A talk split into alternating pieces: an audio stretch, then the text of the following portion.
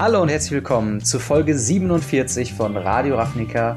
Ich bin Robin und an meiner Seite digital vernetzt ist der Franz. Hi, wie geht's dir? Hallöle, sehr gut, sehr gut. Ähm, ja, was soll ich sagen?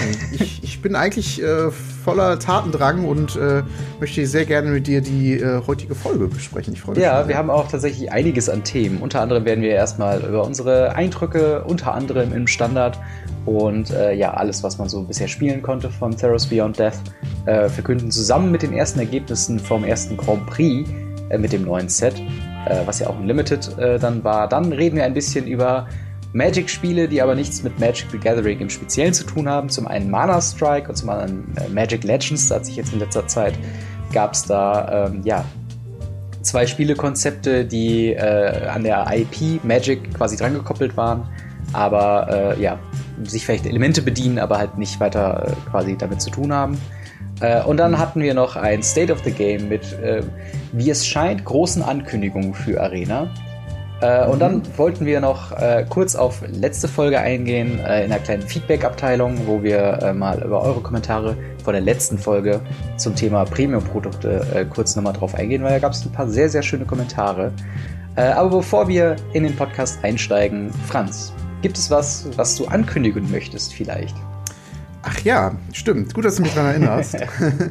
äh, und zwar ist demnächst, also es findet zurzeit ein Brawler-Influencer-Turnier statt mhm. über Magic äh, und da spielen in ganz Europa irgendwelche äh, Magic-Leute gegeneinander Brawl, was ziemlich witzig ist. Die kriegen jeweils ein Deck-Thema zugeordnet und müssen dann darum sich ein Brawl-Deck machen. Mhm. Und ähm, ja, ich habe unter anderem auch ein Match und das wird sein am 11.02 also am 11. Februar um 19 Uhr.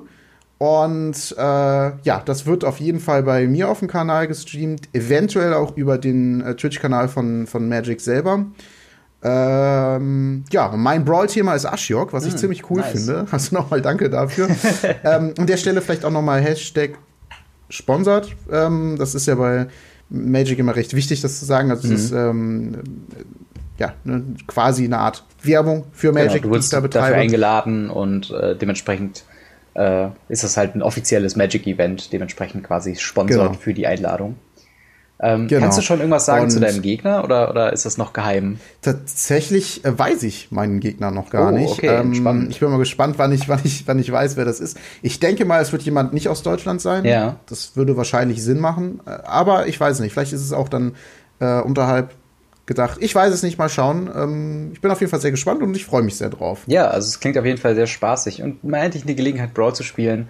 Ähm, außerhalb ja, von Mittwoch. Finde ich auch richtig witzig, dass die da und auch cool und äh, dass sie da äh, Brawl halt nehmen. Mhm. Ähm, ein, ein, Format, was ja echt viel gewünscht und gefordert ist, äh, auch gerade ähm, das Ganze dauerhaft ja. stattfinden zu lassen und äh, bin ich mal gespannt, in welche Richtung uns das dann führt. Ja, ich bin auf jeden Fall mal gespannt, äh, was du dann zu berichten hast nach dem äh, Event, ähm, wenn dann äh, dein Match war und wie es vor allen Dingen ausgeht.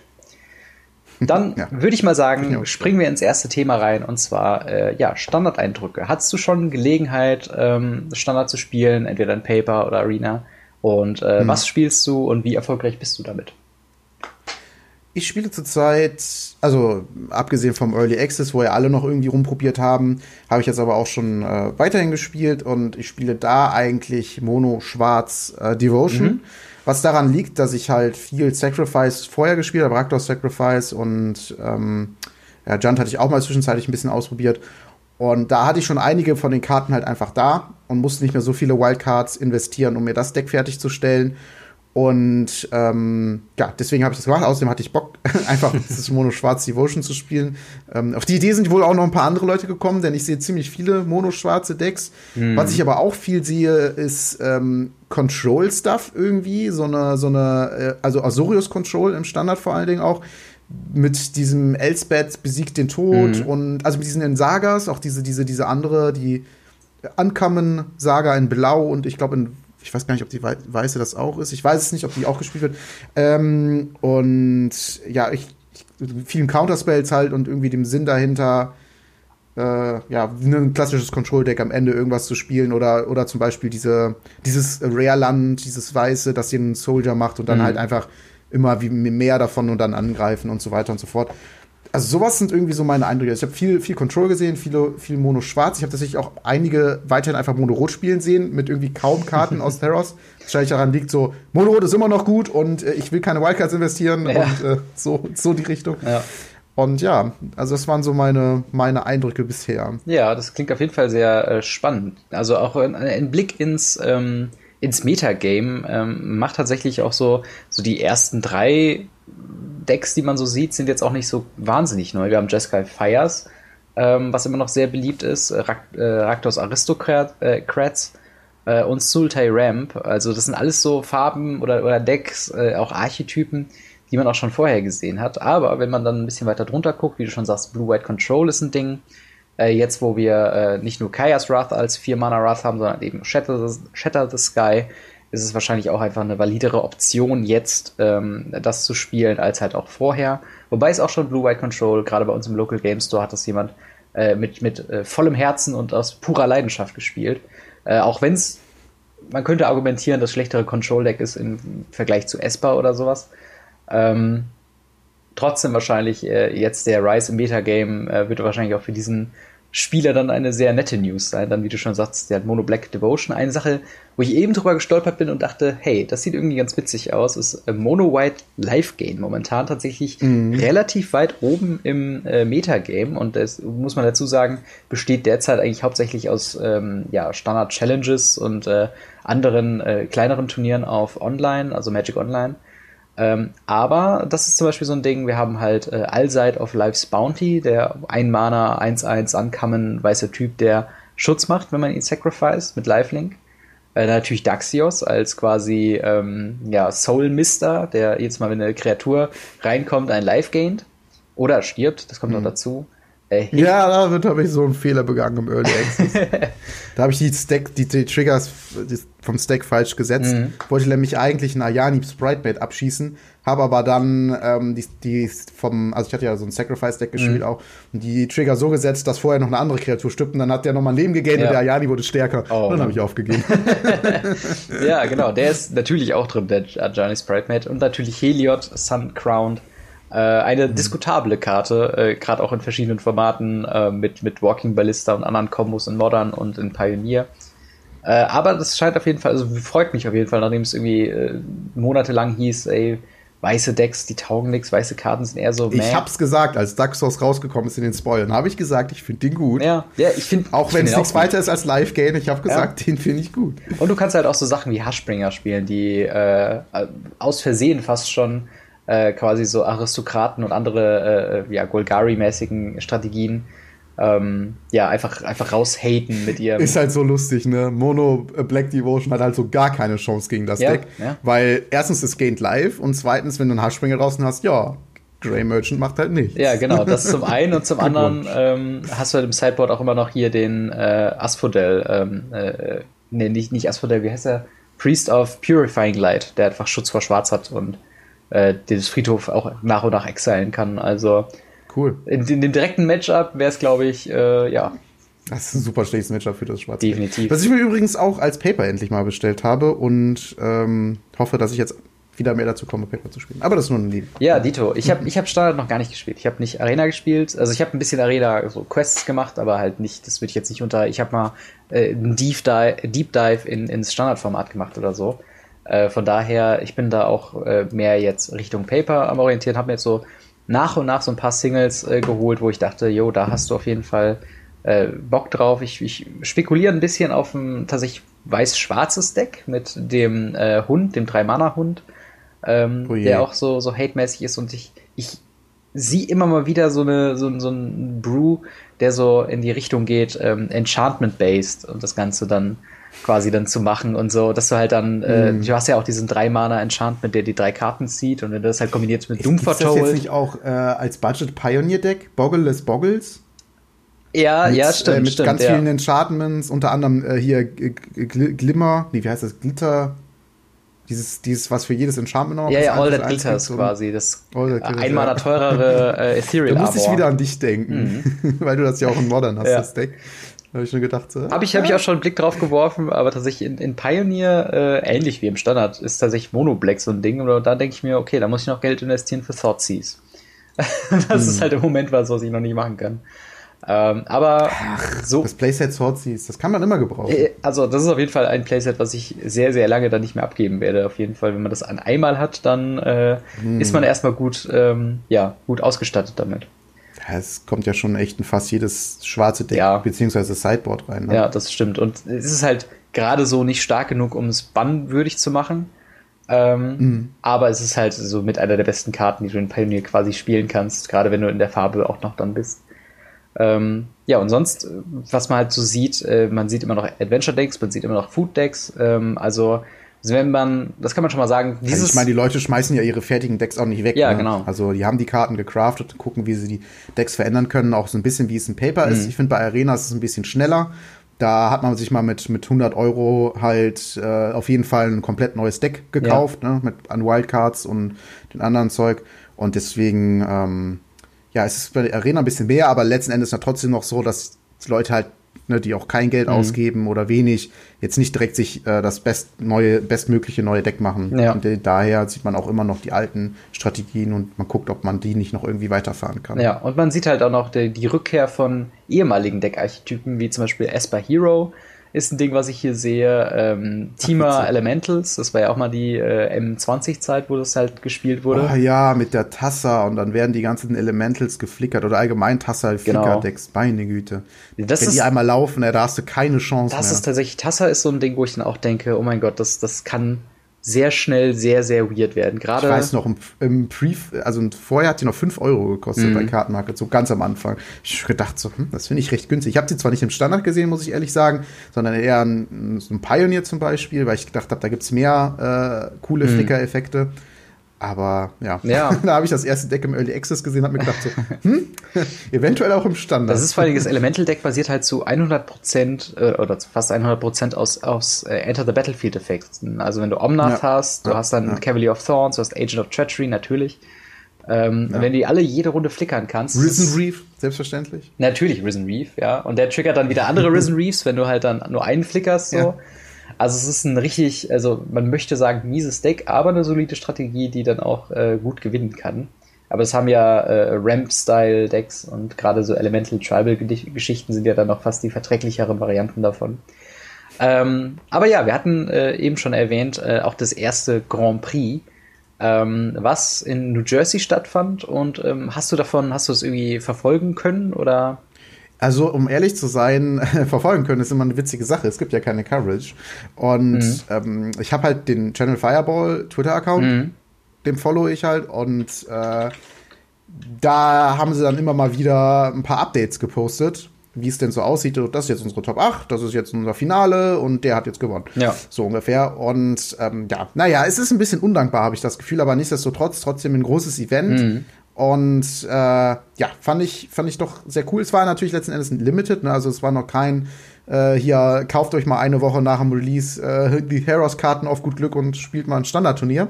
Sondern es war halt ein Limited-Turnier, was definitiv auch Sinn macht. Ja. Da hat man aber so ein bisschen die Archetypen halt gesehen, die, die, die ganz gut sind. Und letztendlich, letzten Endes im Top 8 ist ja noch, noch mal ein Draft. Hm. Da hat der Isaac Crude gewonnen mit so einem weiß-grünen Deck. Und als ich zuerst geguckt habe, habe ich gedacht, es wäre so eine Art Enchantments-Deck. Aber eigentlich hat er nur, ähm, ja, letzten Endes hat er einfach nur fliegende Kreaturen gespielt mhm. und, und ein bisschen was an Devotion hatte er noch.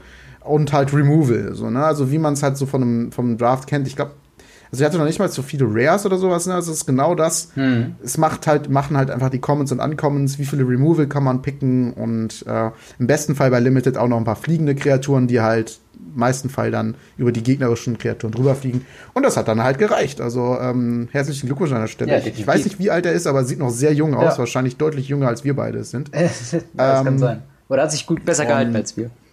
Ja, oder das. und ähm, ja, Glückwunsch und bin mal gespannt, äh, wie auf jeden Fall das erste große Turnier mit Theros im Constructed aussieht, was ja die Weltmeisterschaft Mitte Februar sein wird, glaube ich, wenn ich mich nicht Ja, täusche. wir haben auf jeden Fall noch Grand Prix Brüssel jetzt nächstes Wochenende. Ähm, oh. Okay. Aber ich bin mir nicht sicher, was da das, das Format ist, sein wird. Müsste ich nochmal nachgucken. Aber es gibt auf jeden Fall noch eine Handvoll. Pioneer? Ich, kann ich sein, ja. Ich guck, ich guck nach. Äh, genau, und ähm, aber ich sehe auch gerade in seinem Deck, äh, das haben die ja auch auf Twitter äh, dann gepostet, unter anderem halt äh, ja, ein, ein, eine Karte, die ich immer wieder entdeckt sehe, wo ich überrascht bin, ist Sentinel's Eye, also ein Ein-Mana-Enchantment, was der enchanteten Kreatur plus 1 plus 1 und Vigilance gibt. Und da gibt es auch eine Escape-Kosten von zwei Karten Exile und ein Mana. Ähm, hebt ja so ein bisschen. Oh ja. ähm, Diese günstigen Exile-Sprüche, die nicht so viele Karten exilen müssen, ja. die sind im Limited super gut. Also wirklich, weil du die einfach immer wieder casten kannst. Ja. Immer wieder. Und das Ding ist halt, ähm, das hebt halt komplett einen, ähm, ja, einen Negativpunkt von Enchantments auf. Und zwar, wenn die Kreatur quasi removed wird, hast du halt quasi ein Two-for-One bekommen. Also der Gegner hat mit einer Karte zwei deiner Karten nichtig gemacht. Und ja. äh, da hast du halt zumindest die Möglichkeit, dass wenn du sowieso nicht anderes spielen kannst, kannst du das aus dem Friedhof wiederholen und sofort eine ja. andere Kreatur wieder plus, plus, wenn du ja sowieso eine Kreatur gerade verloren hast dabei, ja. hast du ja schon mal eine für Escape-Kosten auch schon drin. also dann brauchst du ja nur noch eine weitere. Und das ist ja dann jedes Mal so, wenn du die Karte spielst. Übrigens, der Grand Prix ist tatsächlich Pioneer. Oh, nice. Äh, als Main Event. Sehr gut. Natürlich gibt es da auch die Side-Events. Vielleicht gibt es davon dann auch ein paar Informationen und Daten. Mhm. Aber das Main Event ist auf jeden Fall Pioneer. Und ja. Das klingt auf jeden Fall äh, ja ziemlich ziemlich gut, äh, muss ich sagen. Also ähm, vielleicht, was ich sagen kann, ich war ähm, jetzt tatsächlich zum Zeitpunkt der Aufnahme gestern ähm, in, in äh, Mal auf dem auf der TraderCon, wo jetzt einmal im Monat immer so ein größeres Turnier äh, quasi stattfindet. Hab dort ähm, auch Pioneer gespielt, äh, ohne jetzt auf die Ergebnisse sind ja auch nicht so wichtig. Also äh, da möchte ich auch gar nicht. Äh, es lief miserabel für mich, für alle, die es wundert. Ähm, aber trotzdem interessanter, quasi so ein bisschen auch zu gucken. Und gerade dort wurde ja auch äh, quasi Standard angeboten. Und ähm, tatsächlich, äh, Theros Beyond Death macht momentan noch einen äh, sehr gesunden Eindruck, was den Einfluss auf andere Formate eingeht. Klar, du hast deine hm. Euro, äh, die halt sich quasi wieder bis Legacy hocharbeiten, die dann dort gespielt werden und, und komplett broken sind. Oder hier Underworld Preach, hatten wir, glaube ich, schon äh, letzte Woche auch gesagt, dass das eine Karte ist. Ja, die wartet einfach nur darauf, quasi, dass es lächerlich, äh, lächerliche Kombos gibt und äh, ein Kumpel auch aus dem, ähm, aus dem Fischkrieg, äh, der hatte dann auch Legacy gespielt davor und meinte noch, wenn ich noch mal einmal gegen Underworld Breach Deck spiele, dann, dann hau ich hier auch einfach ab, hab keinen Bock mehr auf diesen Kram. Und äh, aber was andere Sachen eingeht, zum Beispiel ähm, das Deck, was ich gespielt habe, Boros Feather, ich habe den heißen Tipp bekommen, äh, dass halt so ein paar Karten gerade aus äh, dem neuen Set dann sich ganz gut damit ergänzen und äh, da bin ich dann auf jeden Fall, wo ich denke, jo, weißt du was, das ist, das, das probiere ich mal aus. Das sind äh, sehr nette äh, so Sachen und ähm, ja, generell auch äh, Jetzt, äh, bin ich mal gespannt, wie so weiterhin der Einfluss kommt. Und vielleicht sehen wir dann äh, in der nächsten Woche in Brüssel, wie es dann, äh, ja, ob dann die Broken. Dann sehen wir dich äh, als ersten Platz mit Boros. Dafür müsst ihr ja mitspielen. Nein, das, das, schafft deine Präsenz von hier aus. ja, genau. Mind Control, ja. Nee, aber äh, ja, wie gesagt, ich bin mal gespannt, wie da so die, äh, die Einflüsse daraus sein werden. Ähm, Im Moment ist ja, ja, Pioneer ist schon eine, eine gute Mischung, glaube ich, mal noch so drin im Moment. Also äh, gucken wir mal.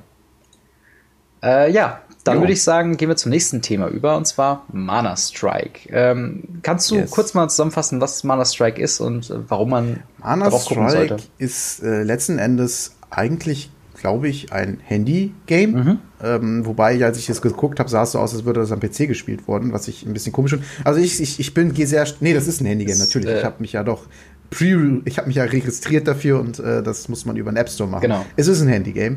Äh, vielleicht hat der Typ, der ich gesehen habe, nur irgendwie das am PC gespielt. Warum auch immer. Wahrscheinlich Emulator oder sei, so. Ja, kann gut sein. Ähm, wie dem auch sei, letzten Endes ist das so eine Art Clash Royale für die, die Leute, die das äh, nicht kennen. Das ist dieses 1 gegen 1 Spielerprinzip, wo man äh, pro Sekunde quasi Mana erzeugt und von diesem Mana kann man dann Einheiten, die quasi als Art Karten auf deiner Hand sind und immer wenn du eine Einheit ausspielst, kommt eine neue Karte auf deine Hand und du hast nur zehn verschiedene Karten, glaube ich, oder so in deinem Deck mhm. und äh, die werden halt immer wieder neu erzeugt. Wenn du eine ausspielst, wird die quasi die andere wieder ins Deck gemischt, so ungefähr.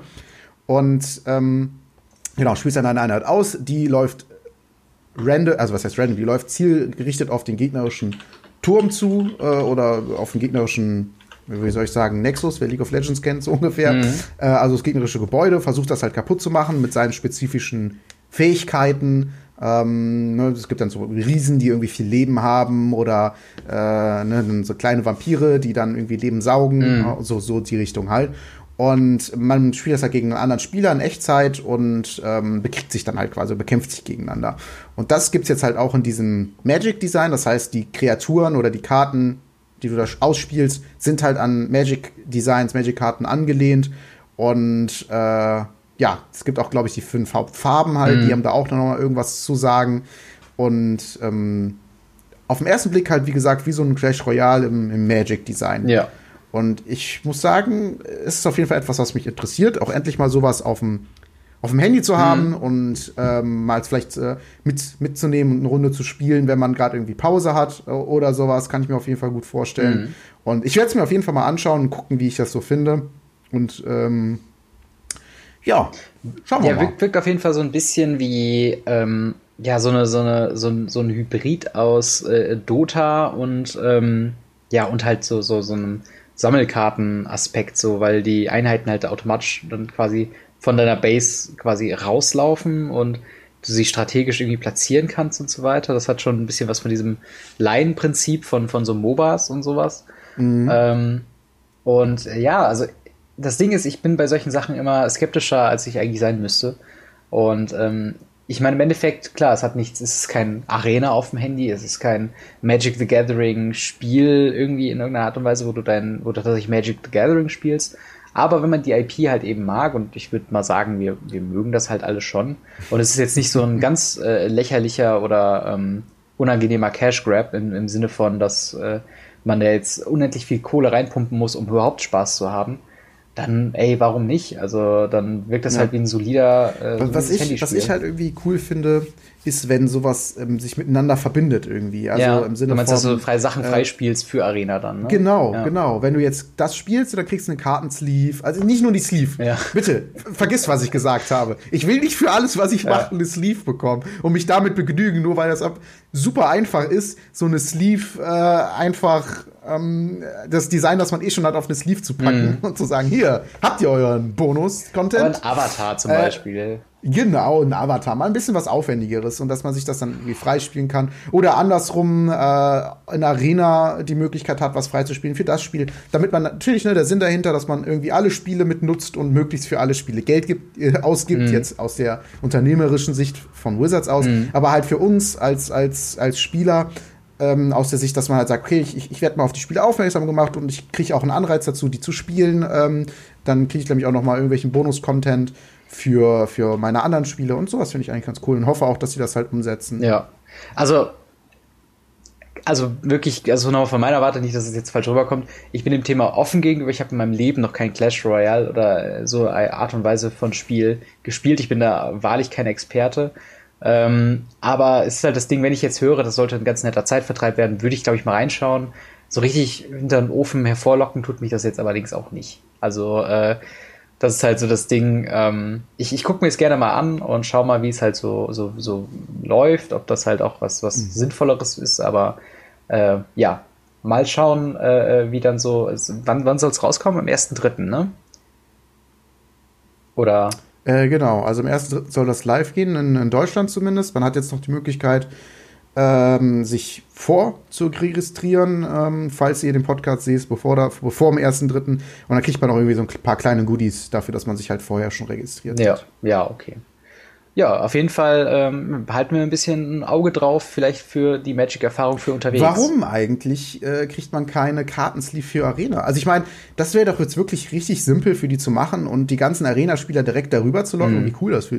Naja. Oftmals, naja. oftmals scheitert sowas ja an äh, kommunikatorischen Sachen. Also ich ja, habe schon Produktionen gesehen, die deutlich auch, auch größer sind und meistens ist es halt, dann redet das eine Studio nicht mit dem anderen und das sind jetzt schon auch zwei unterschiedliche. Die einen sind Magic In-House, die anderen das sind irgendwie Net mhm. irgendwas oder sowas heißen die. Ähm, und äh, dann kommt ja noch eine dritte IP dazu und dann habe ich einen nahtlosen Übergang zu unserem nächsten Thema und zwar Magic Legends, der ja von äh, den Neverwinter-Entwicklern ähm, quasi kommt. Äh, und dafür, damit du da Synergien quasi zwischendurch erstellen könntest, müsstest du eine Instanz haben, die mit allen kommuniziert und das plant.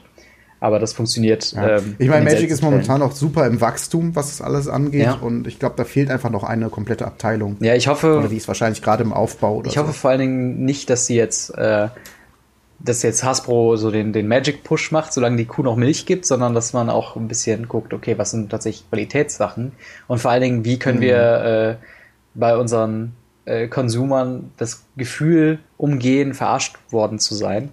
Was zugegebenermaßen mit der äh, News, die wir äh, zu tatsächlich Magic Legends äh, haben, äh, mir, bei mir sich so ein bisschen angekommen hat. Und zwar, mhm. wir haben halt schon über Magic Legends geredet, dass wir uns beide auch darauf freuen, mhm. dass wir MMO-Erfahrungen in der einen oder anderen Art in unserer Vergangenheit schon gemacht haben. Jetzt kam Gameplay raus und es ist kein MMO mehr. Es ist aus irgendeinem Grund überhaupt kein MMO mehr. MMO, für alle, die es nicht wissen, steht ja für Massively Multiplayer Online und beschreibt eigentlich eine Umgebung, in der man nicht mit äh, einer Handvoll Spielern, die man vorher eingeladen hat, spielt, sondern tatsächlich mit allen, die auf diesem Realm gerade drauf sind und auf dem Server. Und es können halt schon mal, es können 20, 30, 50, aber auch 200 oder noch mehr sein. Jetzt, äh, wie gesagt, kam das erste Gameplay raus äh, und es ist ein Diablo-esker äh, Hack-and-Slash-Rollenspiel mit, was du mit maximal vier Leuten, die du vorher einlädst, quasi äh, dann zocken kannst und dann kannst du dich dann durch deine äh, äh Instanzen grinden und es ist sehr, sehr, sehr orientiert an Diablo. Ähm, und da muss ich halt wirklich sagen, ähm, wenn wir schon vorher den Kritikpunkt angebracht hatten, dass wenn Magic Legends ein MMO wird, inwieweit es äh, quasi World of Warcraft nachkommt oder auch vielleicht toppen könnte, eventuell. Man äh, mhm. ist unwahrscheinlich, aber man kann es ja mal hoffen. Ähm, ich sehe es tatsächlich ein bisschen weniger. Für mich wäre das sehr einfach. Ich kann mit Warcraft nichts, World of Warcraft nichts anfangen. Ja, aber ich meine, ich finde das bei, wenn man den Vergleich mit Diablo dann nochmal ähm, quasi macht, mhm. äh, ich glaube nicht, dass das was wird, weil die, die, auch die Diablo-Gemeinschaft, die ist halt so eingeschworen, die spielen jetzt immer noch Diablo 3 und jedes halbes Jahr oder, oder jeden Monat kommt eine neue Season raus mit neuen Herausforderungen und die zocken das x-tausendmal durch. Und von dem, was ich mhm. bisher gesehen habe von, von Magic Legends, scheint das auf genau diese Klientel abzuzielen. Natürlich mit ähm, ja, Free-to-Play-Elementen, das heißt halt auch mit Sachen, wo du da dann äh, zusätzliche Tries durch Dungeons oder, oder irgendwelche äh, zeitbasierten äh, Pushs oder sowas dann noch dazu kaufen kannst. Und ähm, ich will ganz ehrlich sein, ich glaube, das ist ein sinkendes Schiff. Also, äh, wenn du mit Diablo äh, versuchst zu konkurrieren okay. und du machst es halt dann nur so halbgar mit einem Entwicklerstudio, was jetzt nicht so viel Erfahrung hat, dann, ähm, ja, gerade gerade auf der letzten BlizzCon gab es ja auch dann die Ankündigung von Diablo 4 und ich glaube nicht, dass äh, du die Hacken-Slash-Leute abholst. Und ähm, ja, Magic-Spieler weiß ich auch nicht, was da das große Interesse sein soll, dass sie das irgendwie mal anzocken. Sleeves. Sleeve, genau. Spielst, wie kriegt Sleeve für Arena. Ihr habt schon 25, ihr kriegt noch 50 mehr. ähm, ne, dazu, dazu kommt noch so eine weirde Sache, wenn man sich die Seite von davon anguckt. Wir haben so ein, paar komische Beschreibungen, was die Klassen angeht. Äh, also es wird natürlich dann auch wieder die Farben geben. Äh, aber man sieht dann auch im Artwork, sieht man einen ähm, ja, weißen Magier, der aussieht, als ob er Klamotten von Jace trägt, aber natürlich nicht Jace ist, sondern der Gedankenmagier ist. Äh, ähnlich ist das dann bei, ähm, ja, wenn man sich äh, Chandra oder die äh, Geomagierin anguckt, die sehr, sehr eindeutig wie Chandra oder nach Chandra designt ist, aber halt dann eben nicht Chandra heißt, sondern der Charakter oder, oder der Spieler muss sich auch noch irgendwie selbst individualisieren können, irgendwie mit dem Charakter, aber man wollte auch nicht Ne, man will ja nicht auch zu viel designen müssen. Ähm, mm. Und von der ganzen Art und Weise, wie das halt hier aufgebaut ist, ist es halt einfach ein bisschen, keine Ahnung. Es, es wirkt schwieriger und meine, meine Anfangseuphorie von wegen, ach ja, wie witzig wäre das, die Welt von äh, Magic aus einer 3D-Perspektive zu sehen. Jetzt zu sehen, dass es ein Diablo-esker Hacken Slash ist. Ich bin kein großer Diablo-Fan. Ähm, ist halt einfach schade.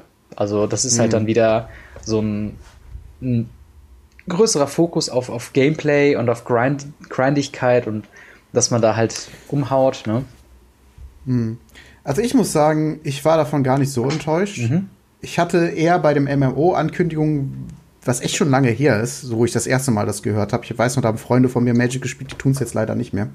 ähm, wie dem auch sei, ähm, habe ich mir damals schon gedacht, so pff, MMO cool, macht mir Spaß. Ich habe auch sehr viel MMO gespielt.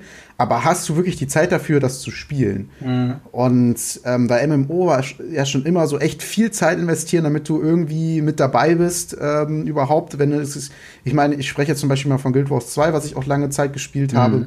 Wenn du da Level 60 bist, dann kannst du halt nirgendwo mitmachen. Du musst schon Level 80 sein. Und das dauert halt auch schon mal so seine Tage. Gerade als Anfänger, äh, Wochen und vielleicht sogar Monate, gerade als Anfänger, der nicht so viel Zeit investiert, nicht weiß, wo jetzt die beste Route ist, um mal möglichst viel und schnell Erfahrung zu kommen und keine Gilde im Rücken hat, die einem irgendwie hochzieht oder was auch immer, dann dauert das halt einfach seine Zeit. Und ich habe diese Hoffnung und Vermutung eigentlich, dass ich fangen wir mal anders an. Ich habe Diablo 3 gespielt. Mhm. Ähm, ich habe mir das äh, mal für die Switch gekauft und ähm, meine Frau und ich haben halt geschaut, was, was können wir so ein bisschen zusammenspielen. Und da haben wir halt, sind wir auf Diablo gestoßen und dann haben wir das halt äh, uns gekauft und zusammengespielt. Und das war halt super witzig, weil wir konnten, obwohl es auch dieses Online-Feature da gibt, was wir zwar nicht, überhaupt nicht genutzt haben, weil das für uns halt nicht re äh, relevant war, ähm, haben wir halt zu zweit quasi so einen Dungeon Crawler gehabt, den wir ab und zu mal einschmeißen konnten und einfach zocken konnten. Mhm.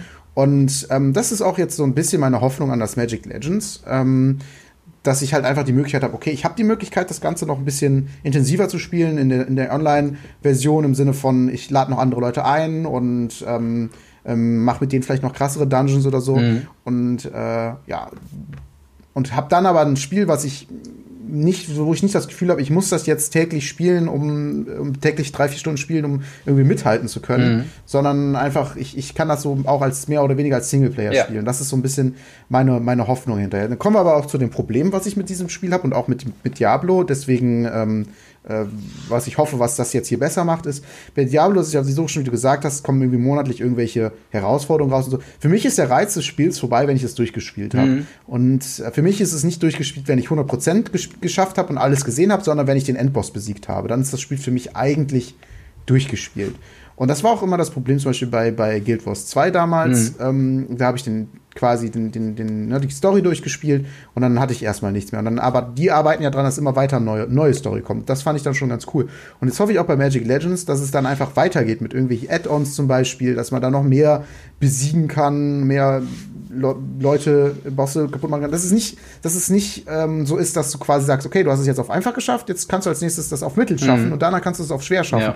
Das ist nicht meins. Da habe ich, da hab ich keinen Bock drauf. Aber den, den reinen, ich spiele es zusammen mit zum Beispiel meiner Frau, mhm. Aspekt werde ich auf jeden Fall mitnehmen und das auf jeden Fall einmal durchspielen. Das kann ich jetzt safe sagen. Ja, also das ist auch ein guter, äh, guter, äh, guter Ansatz für dich. Also ähm, natürlich zielt wahrscheinlich Thema Profitmacherei und sowas, zielt es natürlich schon darauf an, dass du einen kleinen Kernkreis hast, der es dann äh, versucht, auf einem schwierigeren Schwierigkeitsgrad und dann noch einen Schwierigkeits- und noch einen Schwierigkeitsgrad mitzuspielen, in verschiedenen Seasons mit Perks, die du dir halt holen kannst für das beste Ergebnis und so weiter.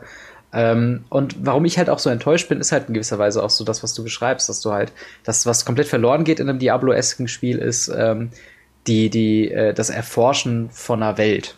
So, diese Dreidimensionalität. Ja, ist halt sehr linear, ne? Ich habe teilweise Stunden verbracht, also ich komme ja von, von Warcraft 3, äh, bin dann quasi zu World of Warcraft aus einer äh, Story- und, und Lore-Perspektive gekommen und wenn du dann einen Charakter siehst, der in, World of, äh, der in Warcraft 3 zum Beispiel stirbt, und du läufst dann irgendwie äh, durch, die, durch die Wälder von X oder was äh, in World of Warcraft und siehst dann sein Grabmal und denkst so, oh krass, scheiße, stimmt. Dann hast du so diese Verknüpfung halt. Und so ein bisschen, mhm. was wir halt auch schon bemängelt haben, ist so, äh, oder, oder bei uns äh, gesehen haben, ist so ein bisschen diese fehlende Connection mit der Lore und der Story von Magic. Und meine Hoffnung war so ein bisschen, dass Legends, ähnlich wie äh, Duels damals, Duels of the Planeswalker, einfach auch nochmal ein Vehikel sein könnte, die Story zu erzählen. Gerade, mhm. ähm, dass man die Planes vielleicht noch ein bisschen ausschmückt, von wegen, wo ist eigentlich genau was auf Dominaria und wo ist Benalia und wo ist äh, das für ein Ding und so. Und dass du dann halt wirklich durch die Wälder gehst, du hast einen Eindruck von, wie es da aussieht und so weiter. Und äh, es ist natürlich auch ein bisschen viel verlangt ja, also für jetzt, Leute. Ich, ich weiß, was du meinst. Also jetzt wirkt es halt irgendwie, als wäre es einfach äh, Diablo mit einem Skin ja, von Magic. So ungefähr. Äh, und noch nicht mal, wie du schon sagst, hast, dass die irgendwie, dass du dann Jace spielen kannst, sondern du spielst dann den Gedankenmagier. Genau. Du spielst dann halt schon so ein bisschen einen x-beliebigen Charakter, der keinen Einfluss auf die Welt wirklich hat und naja, mhm. aber wie du schon sagst, ich glaube, wenn es mal rauskommt, ein, ein, bisschen reinschauen, ein bisschen zocken, wird auf jeden Fall schon drin sein. Wenn es halt nicht, mhm. äh, ja, zu cash-grabby wird. Oh, ich habe hab ein kleines Hüngerchen, merke ich gerade.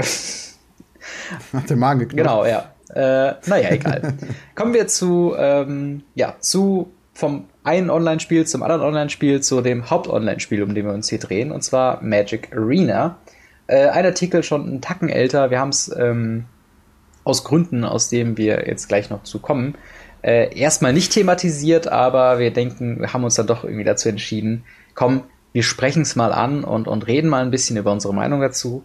Und zwar äh, State of the Game. Ähm, natürlich gibt es so ein paar Sachen, äh, ne? es wurde angekündigt, okay, Theros Beyond Death kommt raus, das haben wir jetzt in, in einem neuen Update drin. Es gibt neue Mechanik mit Theros Beyond Death, haben wir schon alles gesehen, haben wir schon alles ge geredet.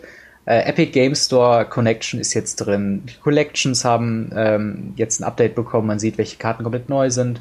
Äh, man kann besser filtern im, im Deckbilder. Also alles so Quality of Life äh, Geschichten. Dann Return of Brawly Days haben wir in schnippischen, schnippischen Kommentaren hier und da schon mal vermerkt, dass wir das nicht so toll finden. Mhm. Und bitte, bitte, bitte, bitte kauft nicht Brawly Days. Guckt euch online äh, äh Matchmaking-Seiten an und macht dann Direct Challenges, wirklich, Leute.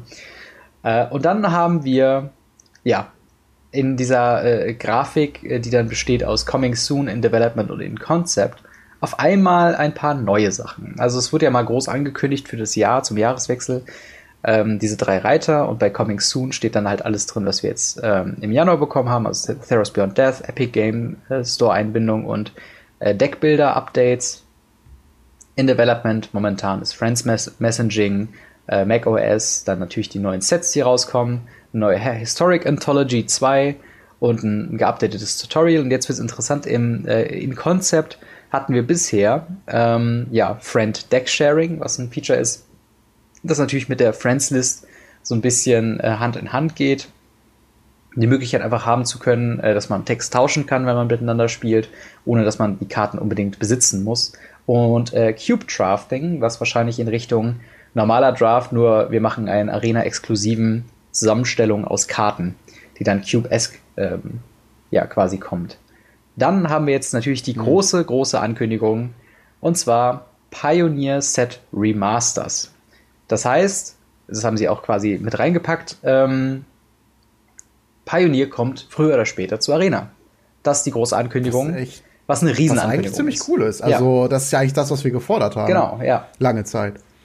Und ähm, also, ja, sag erst mal, ja. ja, also ich war eigentlich richtig geflasht, als ich das gelesen habe. Mhm. Äh, und ich habe mich gewundert, dass halt echt auch andere Seiten und YouTube-Kanäle und so weiter und so fort gar nicht so sehr darüber berichtet haben, was mich auch so ein bisschen stutzig gemacht mhm. hat. Und ähm, ja, da hast, da hast du mich halt quasi darauf angesprochen, ne? das wird letzten Endes wahrscheinlich einfach noch ewig lange dauern. Also bis das wirklich so umgesetzt kommt, das ist halt irgendwie ein Konzept, heißt wahrscheinlich wirklich gerade, die haben die erste Gruppe äh, Leute hat sich getroffen, hat, ja, okay, das ist eine gute Idee. Und dann haben sie es halt quasi direkt ins Video gepackt und gesagt, ja, es ist ein Konzept. Mhm. So ungefähr hört sich das jetzt an, weil wir, wir kennen Magic Arena so, die kündigen die Sachen an, gerade bei der Friends-List. Ne? Mhm. Klar, das ist ein Riesenaufwand und so weiter und so fort. Und die wollen die Leute auch ein bisschen zufrieden halten und sagen, hey, wir arbeiten dran, aber es dauert halt noch. Mhm. Kann ich alles verstehen, aber ne, gerade bei der Friends-List hat es echt lange gedauert, bis sie überhaupt kam und dann kam sie auch nicht richtig. Und jetzt halt die Frage, wann wird das kommen? Ich glaube, die Leute sind einfach vorsichtig optimistisch, was das angeht. Und ähm, deswegen auch die zurückhaltende Freude. Ich, mhm. ich bin sehr zufrieden und hoffe halt, dass es demnächst kommt. Ich bin aber auch, was das angeht, immer sehr optimistisch. Ja, also das ist halt mein Argument äh, zu sagen, halt auch im, im, im Gedanken auf dem Podcast. Ähm, ich, ich möchte so ein bisschen vermeiden, dass wir äh, reißerische äh, Titel dann haben. Klar, man möchte es natürlich ein bisschen, ein bisschen schmackhafter machen. Aber wenn wir jetzt sagen, ähm, ja, Pioneer Comes Arena und dann passiert erstmal anderthalb Jahre lang gar nichts. So. Dann ist das halt so ein mhm. Ding, wo ich denke, okay, dann haben wir das fast vielleicht ein bisschen zu früh aufgemacht und äh, man könnte das halt negativ sehen, was ich einfach vermeiden will, weil ich möchte den Eindruck vermitteln, dass wir unsere Zuhörer äh, in Anführungszeichen verarschen. Und das ist halt mhm. so ein Ding, warum ich halt äh, auch da jetzt so vorsichtig bin. Klar, jedem war klar, wenn Pioneer auf Arena kommt, dann wird es peu à peu und in einem sehr langen Zeitraum kommen. Aber ähm, das ist halt auch eine Ankündigungsstrategie, die man nutzen kann. Äh, so dieses Ding, wir haben nicht wirklich was Spannendes in diesem State of the Game äh, außerhalb dessen. Also ich meine, wir konnten halt in meinem kurzen Intro zu dem Thema in einer Minute hast du alles abgefrühstückt, was wirklich äh, quasi, was tatsächlich da ist, woran tatsächlich mhm. gearbeitet wird. Und das ist halt jetzt, ich glaube, sie sagen original in dem Video, ähm, was ich mir halt vorher nochmal angeguckt habe, Äh, alles, was in Concept ist, das sind Theorie-Sachen, die werden jetzt gerade äh, auf dem Whiteboard quasi präsentiert, man fängt drüber an zu reden. Und das ist mir halt zu wenig, um zu sagen, äh, okay, Pioneer kommt auf Arena garantiert, weil äh, du ja, du mhm. hast schon erwähnt, Freundeslisten. Die, die waren zum Beispiel einer dieser Features, die garantiert kommen sollten mit einem gewissen Update, waren die drin und wurden dann kurz vor Release nochmal rausgenommen, weil sie noch nicht so weit waren. Was mir ein bisschen was erzählt, wie das Entwicklerteam erfahrungsmäßig ist. Und zwar ähm, keine Ahnung, du kennst es von, von natürlich den, den, den Hochkarätern, was Game Development angeht, also Nintendo, äh, äh, Blizzard würde ich dazu packen, vielleicht halt noch äh, sowas wie ähm, ja die, die Entwickler von Uncharted oder sowas, also ne, die, die, die richtigen AAA-Entwickler quasi. Äh, die machen keine Ankündigung, ohne da irgendwas Folge zu leisten oder haben einen guten Grund, warum der nicht drin ist. Und das gab es halt bei der mhm. Freundesliste, ein Feature, wo man rudimentär als Laie, ich bin ja auch kein Experte auf dem Gebiet, äh, denkt, okay, das, wie schwer kann das sein? Ne? Gibt jedem irgendwie eine Nummer, eine ID. Und äh, die, die, die gibt's ja schon. Ja, ja, genau, die gibt's schon. Und dann äh, musst du einfach nur noch eine Liste programmieren, wo du dann abrufen kannst, was diese Person gerade macht. Und gerade bei sowas hat es dann doch so lange gedauert bis zu einem Punkt, wo wir jetzt sind, wo es noch nicht mal gut funktioniert und einfach niemand dieses Feature nutzt. Äh, und so hat sich halt keiner gedacht. Und dementsprechend ähm, jetzt quasi dieses ganze Pionierformat zu importieren. Klar, das ist das, wo äh, Arena Development am besten sind, äh, quasi Karten zu importieren. Und das ist ja eigentlich was, was immer gut funktioniert hat. Also so Kartenbugs mhm. gab es halt am wenigsten. Aber ähm, in Konzept ist noch nichts, was mich excited kriegt. Also ich finde es schön, mhm. dass sie dran arbeiten. Aber ähm, ich bin auf jeden Fall mal gespannt, wie diese Pioneer Set Remasters dann quasi aussehen werden. Also das scheint ja dann wirklich zu sein, dass sie dann ähm, ja, volle Sets reinbringen werden. Also müssen sie ja irgendwie oder. Äh ja, also wenn sie Pioneer machen wollen, brauche ich auch die äh, Common-Karten, die keiner spielt. Ja. Also ist halt so. Eigentlich schon, ne? Und da, da hat man halt so wenig gehört. Und im Moment klingt es halt nur so wie so ein Ziel, was sie jetzt formuliert haben, ohne die noch nicht mhm. mal die, die, die Wegpunkte quasi festgelegt zu haben, von wegen, wie sie da vorgehen wollen. Mhm. Also sonst hätten wir ein bisschen mehr gelernt darüber. Und ähnlich ist es auch ein anderes großes Thema, worum sich unsere Limited-Freunde sehr freuen, ist äh, 8-Person-Draft äh, und 8-Player-Draft. Oh ja, definitiv. Also endlich richtiges Draft auf Arena? Fragezeichen. Mhm. Hoffentlich. Hoffentlich. Also, ja. ne, es hört sich so an, als wäre es wirklich so, dass du irgendwo reinjoinst in eine Lobby, wartest, bis acht Leute da sind und dann gegen diese acht Leute draftest. Mhm. Wie das dann letzten Endes, ob du auch gegen diese acht Leute dann spielst und so, weiß ich nicht, ob Arena sich das offen hält, wäre natürlich ganz cool, würde aber natürlich wieder bedeuten, dass das wirklich ein drei, vier, fünf Stunden Turnier dann im Endeffekt wieder ist. Und das ist so etwas, von dem die ja eigentlich mit Arena gerade weggehen wollten, mhm. damit sie sagen können, hey, du hast die Möglichkeit, eine Runde Magic zu spielen und dann wieder auszusteigen. Mhm. Und so ein, so ein, so ein, so ein, so ein 8-Person-Draft, der dauert halt einfach seine Zeit. Ja. Aber andererseits. Äh, ja? Aber das ist halt auch vielleicht eine, eine richtige Richtung, weil äh, so schnelllebig wie Arena momentan ist, so irrelevant fühlt es sich teilweise an. Also, ja. ähm, wenn du mhm. dann halt wirklich sagst, okay, ich bin jetzt gerade in einem, in einem äh, ja, wenn es noch jemand spielt, aber Constructed Event, wo du halt deine so und so viel Siege oder so und so viel Losse haben musst, bevor du deine Gewinnausschüttung bekommst äh, wenn das schon, das ist ein Commitment, was du halt quasi machen kannst, du kannst eine Woche warten, dann wieder einsteigen und weiterspielen, du darfst das Deck noch nicht ändern.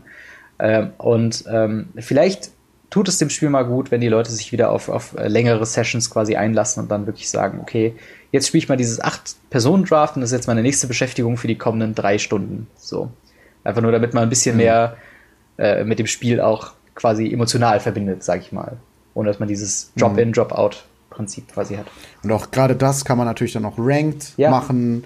Man kann sagen, dass man sich über sowas, äh, das könnte dann auch endlich mal die Möglichkeit sein, sich auch für, für ähm, Mythic Championships zu qualifizieren, weil ne, so, ein, so ein anderes Draft, da kannst du auch einfach Glück haben. Dass, deswegen machen die das auch nicht. Mhm. Äh, es sei denn, natürlich, ich glaube, eventuell, vielleicht geht es über das Ranked, dass man auch eine, also dass man dann eine Einladung bekommt und dann aber halt Standard spiel, mhm. spielen muss, wenn man die Einladung hat.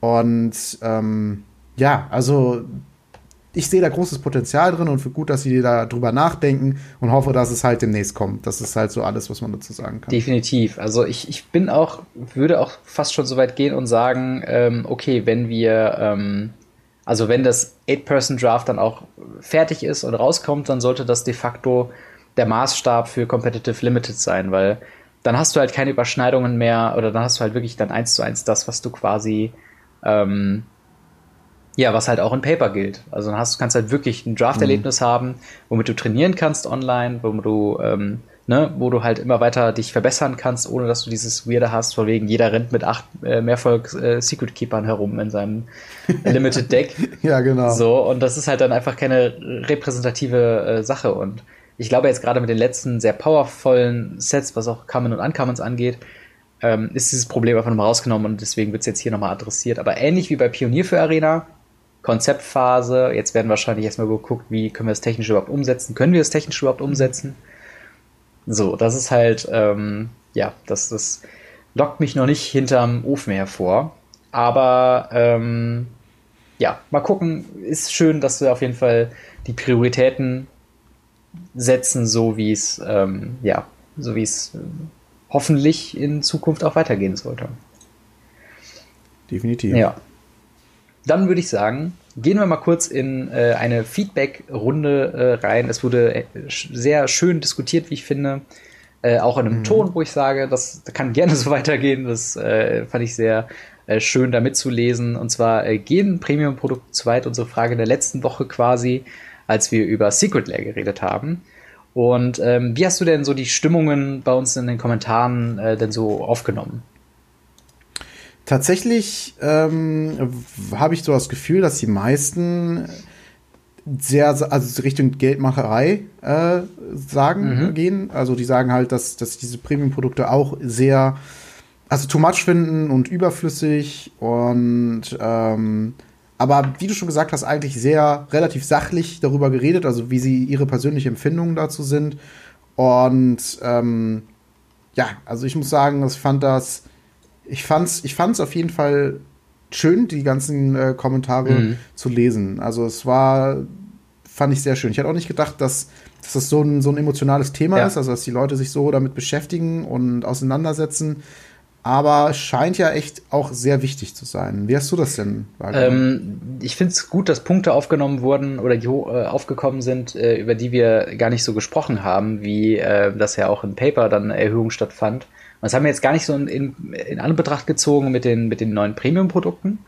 Ähm, aber das halt, äh, wir haben ja darüber gesprochen, ne, dass die Booster jetzt äh, nochmal angehoben wurden, dass halt generell der Preis pro Box und sowas höher kommt und so weiter. Ähm, und äh, das fand ich einfach quasi ein guter Punkt, den ich in den Kommentaren gelesen habe und dachte dann so, ach ja, stimmt, das ist ein, ist ein sehr, sehr richtiger Punkt, dass nicht nur dieser virtuelle Cashback oder bei Premium-Produkten quasi drin ist. Und ähm, ja, aber tatsächlich, wir haben einen Kommentar bekommen über eine Plattform, wo ich nicht wusste, dass es da eine Kommentarfunktion gibt. Und zwar äh, quasi äh, über Podigy. Also alle Leute, die uns in der Audioversion hören, äh, haben dann halt nicht den YouTube-Comments-Bereich, sondern können uns über Podigy schreiben. Und äh, Patrick hat ähm, da eine äh, ja auch sehr differenzierte Meinung quasi formuliert. Äh, die geht ordentlich lang, also ich habe mir das auch alles durchgelesen. Ähm, ich versuche es mal den äh, Inhalten entsprechend quasi äh, zusammenzufassen. Äh, und zwar mit der Frage, ne, gehen Premium-Produkte momentan zu weit? Er spielt nur Arena, kein Paper. Ähm, und er sagte, nein, für ihn erstmal nicht. Äh, er sieht das immer wie bei, äh, bei Free-to-Play-Spielen, die sich irgendwie äh, finanzieren müssen mit Serverkosten, Infrastruktur, Administration, Entwickler und so weiter. Und wie soll man dann Geld verdienen? Ähm, und dementsprechend macht es äh, Im schlechtesten Fall, so wie Wizards of the Coast gerade mit der Spielmodi-Monetarisierung, die wir in Brawl unter anderem sehen, ähm, wo er dann aber auch dann sagt, okay, sowas kritisiert er. Er sagt halt sowas wie Brawl, ein Modus, den man halt äh, äh, spielen äh, möchte unbedingt, äh, den sollte man unbedingt äh, quasi auch kostenlos halten. Dafür könnte es in Richtung Avatare, Sleeves und so weiter.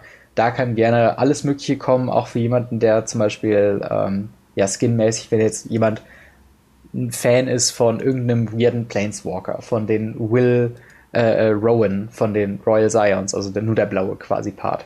Dass auch der Fan quasi dann die Möglichkeit hat, sich damit zu individualisieren, indem er seinem Deck einen individuellen Look gibt, wo dann das Gesicht von Rowan oder sowas drauf ist. Also es ist ein Beispiel von mir, das hat er jetzt selbst nicht gesagt, aber in die Richtung geht es quasi, dass man auch bei gefühlt fast schon viel zu viel wirkenden ähm, Sleeves immer noch beachten muss, dass jeder individuell quasi ähm, ja so, so ein gewisses Recht äh, auf Individualisierung hat und dann quasi sagt, okay, äh, ich bin jetzt einfach jemand, der gerne äh, ja, Soul Ring spielt oder Soul Ring ist meine Lieblingskarte wegen Commander oder so. Und ich möchte das irgendwie zum Ausdruck bringen, auch wenn ich Standard spiele. Und äh, das fand ich ist mhm. auf jeden Fall ein sehr wichtiger Punkt. Und äh, er sagt dann, äh, dass halt quasi am Ende quasi in Magic Arena sollte es weniger von der von der äh, praktischen äh, soll es weniger in die Richtung gehen Free to Play und dann mit dementsprechend den Elementen, dass man Brawly Days hat, dass man sehr viele kosmetische Inhalte hat, aber vielmehr sowas wie Pay what you want uh, and what you can to play quasi. So von wegen, der dann äh, sagt, okay, Spiele kosten Geld, du kriegst ein paar Perks dafür, wenn du Geld zahlst. Es wird aber nicht verlangt, du kannst quasi die Modis, die alle quasi erspielen, wie es sein sollte. Ähm, aber äh, quasi dann sollte man den Zugang halt nicht limitieren. Und das ist, glaube ich, dann der Schritt, der in Patricks, Patricks Argumentation dann äh, quasi darin führt, dass sie das, äh, das stößt uns aber auf, dass Modi limitiert werden teilweise. Ja. Äh, aber bei dem kosmetischen Kram kann es gerne vollgepumpt werden. Und äh, ja, fand ja. ich auf jeden Fall sehr schön. Das ist, das ist auch eigentlich letzten Endes genau mein Argument immer damit gewesen, generell ja. mit Premium-Produkten und mit, mit, mit, mit allem, was wie das irgendwie zusammenhängt. Also letzten Endes ist es ja so, dass ich sage, wenn es umsonst ist, äh, Quatsch, wenn es nicht notwendig ist, mhm. meinetwegen, do what you want. Äh, na, wenn, wenn, wenn ich mir so ein, so ein, so ein Secret Layer kaufen kann, um und äh, dafür mehr Geld bezahle, weil es halt irgendwie ein besonderes Artwork ist und sowas, Künstler müssen bezahlt werden und so weiter und so fort.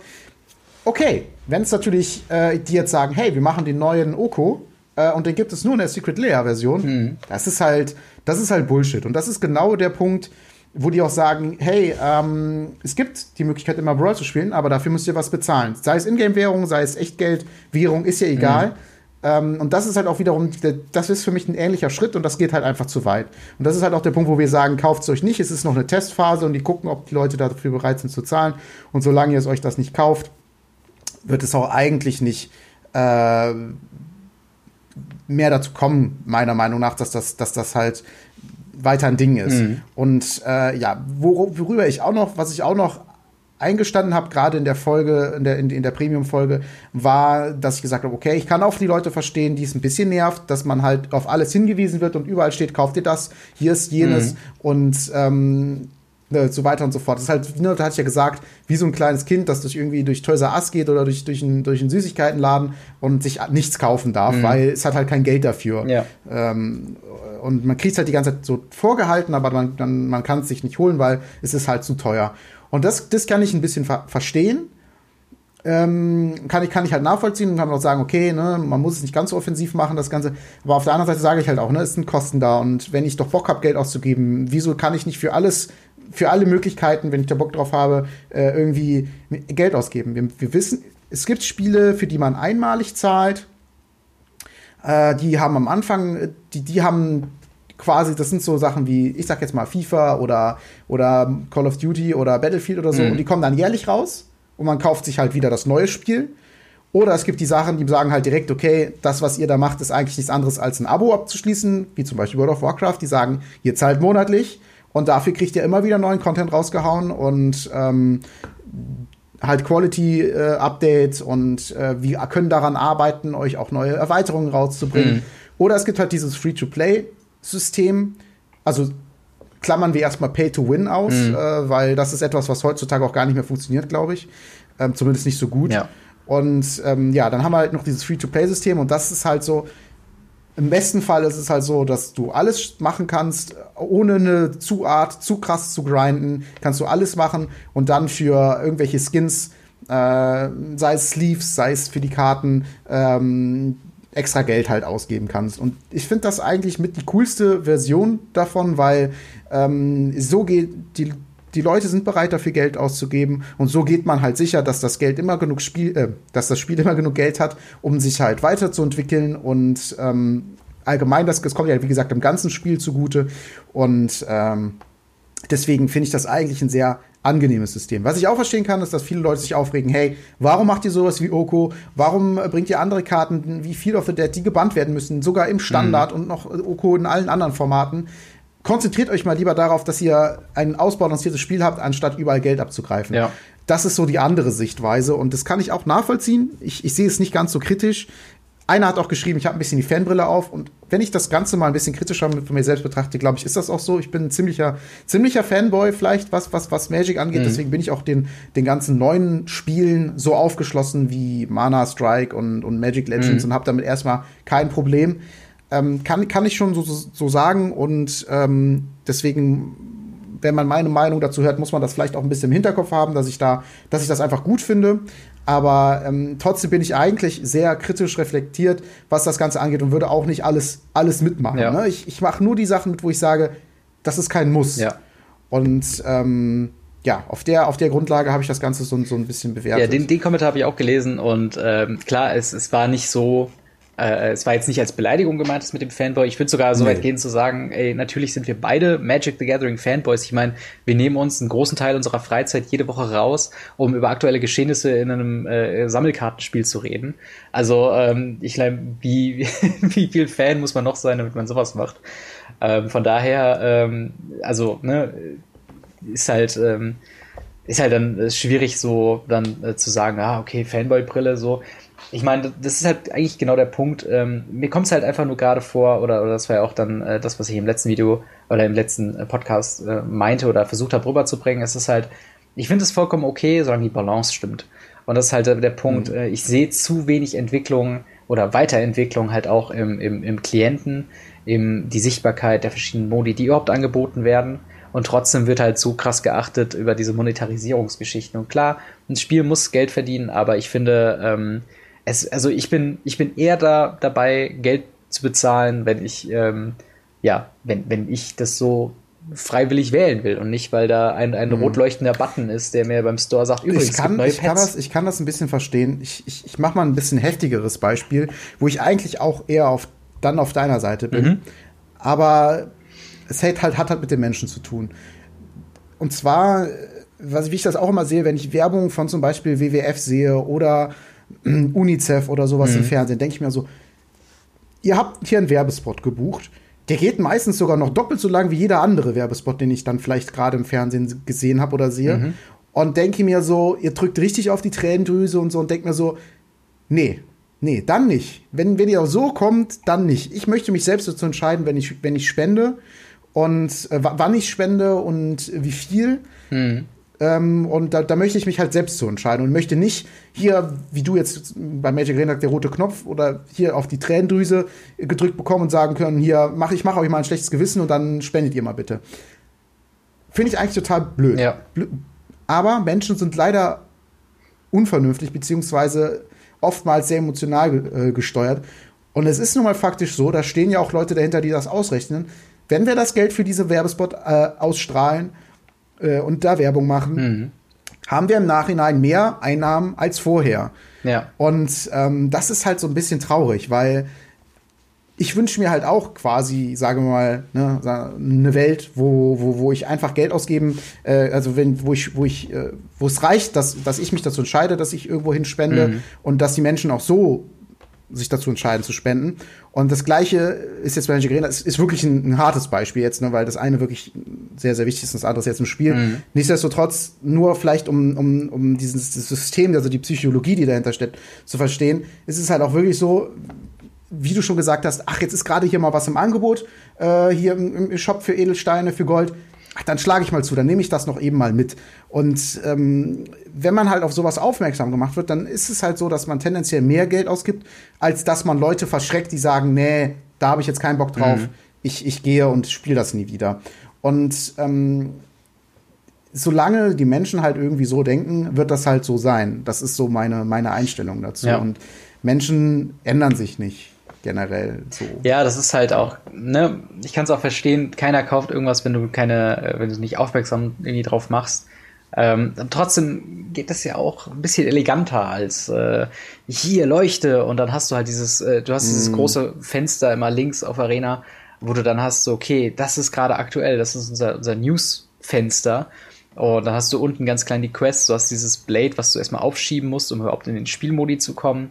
Und ich finde, ähm, eins von beiden reicht dann auch oder so. Also ich finde, fahrt's ein bisschen runter und zeigt mir erstmal als, als, als Kunden, dass man in Magic Arena ähm, tatsächlich ohne Probleme investieren kann äh, und das halt nicht verbrannt ist in einem Jahr.